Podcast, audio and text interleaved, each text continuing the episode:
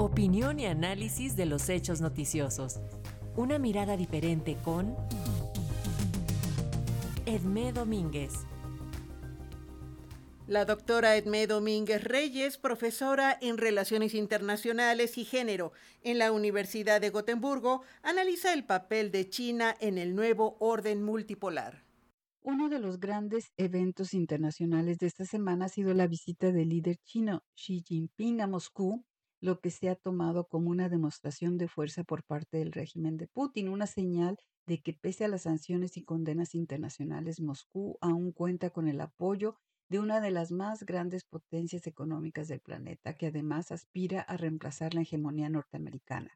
No solo eso, Xi Jinping llegó a Moscú con una propuesta de plan de paz en la guerra de agresión de Rusia contra Ucrania, plan que por supuesto no favorece a las demandas mínimas ucranianas de retiro de las tropas rusas de los territorios ocupados, pero que demuestra el juego diplomático chino, el de convertirse en la gran potencia pacificadora en el mundo a costa de Estados Unidos, en el afán que China comparte con otras potencias medias, el llamado multipolarismo.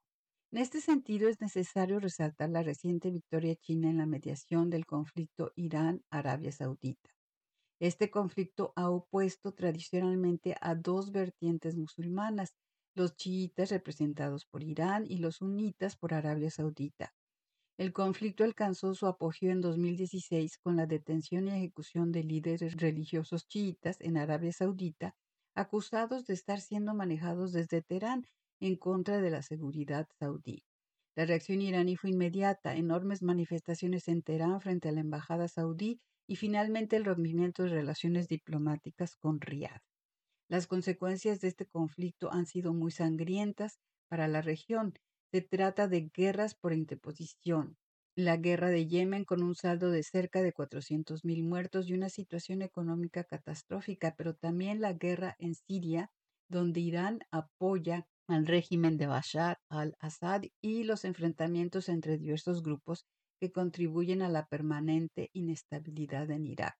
De manera que nadie se esperaba este repentino acercamiento entre estos enemigos tradicionales, aunque de alguna manera esto obedece a los intereses inmediatos de ellos mismos. Por su parte, Irán se siente cada vez más aislado por las sanciones y las condenas a sus sangrientas represiones contra las protestas populares, protestas encabezadas por mujeres y por una economía con serios problemas.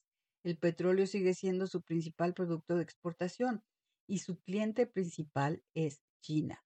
Por su parte, Arabia Saudita al mando de su dinámico príncipe, Bin Salman intenta realizar una política ultra pragmática que no rompe con la alianza con Estados Unidos, pero que se acerca a anteriores enemigos como Israel o a rivales norteamericanos como Rusia o China, quien además es su principal cliente de petróleo y gas.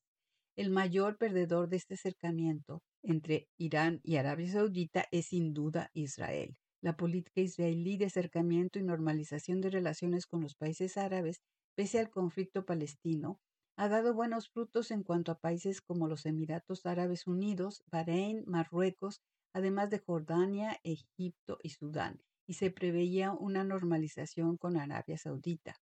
Este acercamiento de Riyadh con Teherán pondrá este proceso de normalización en modo de stand-by en un momento de grandes tensiones internas en Israel por las reformas iniciadas por el régimen de ultraderecha, además de que Irán sigue siendo su enemigo regional más temido y más se convierte en otra potencia nuclear.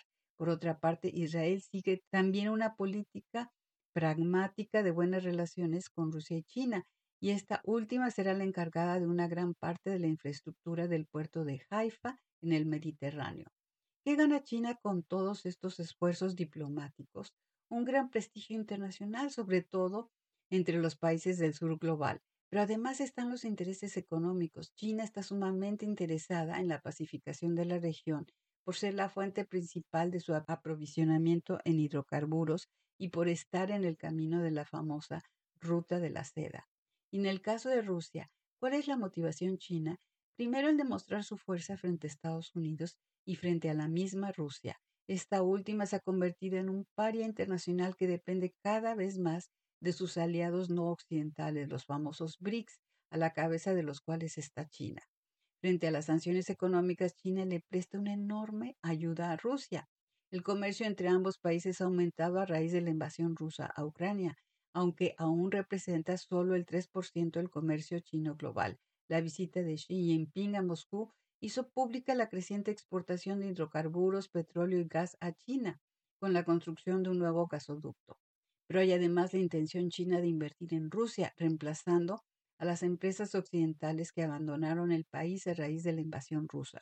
Para Moscú, esas son buenas noticias, dadas las enormes carencias tecnológicas que sufren muchas de sus empresas, dadas las sanciones occidentales.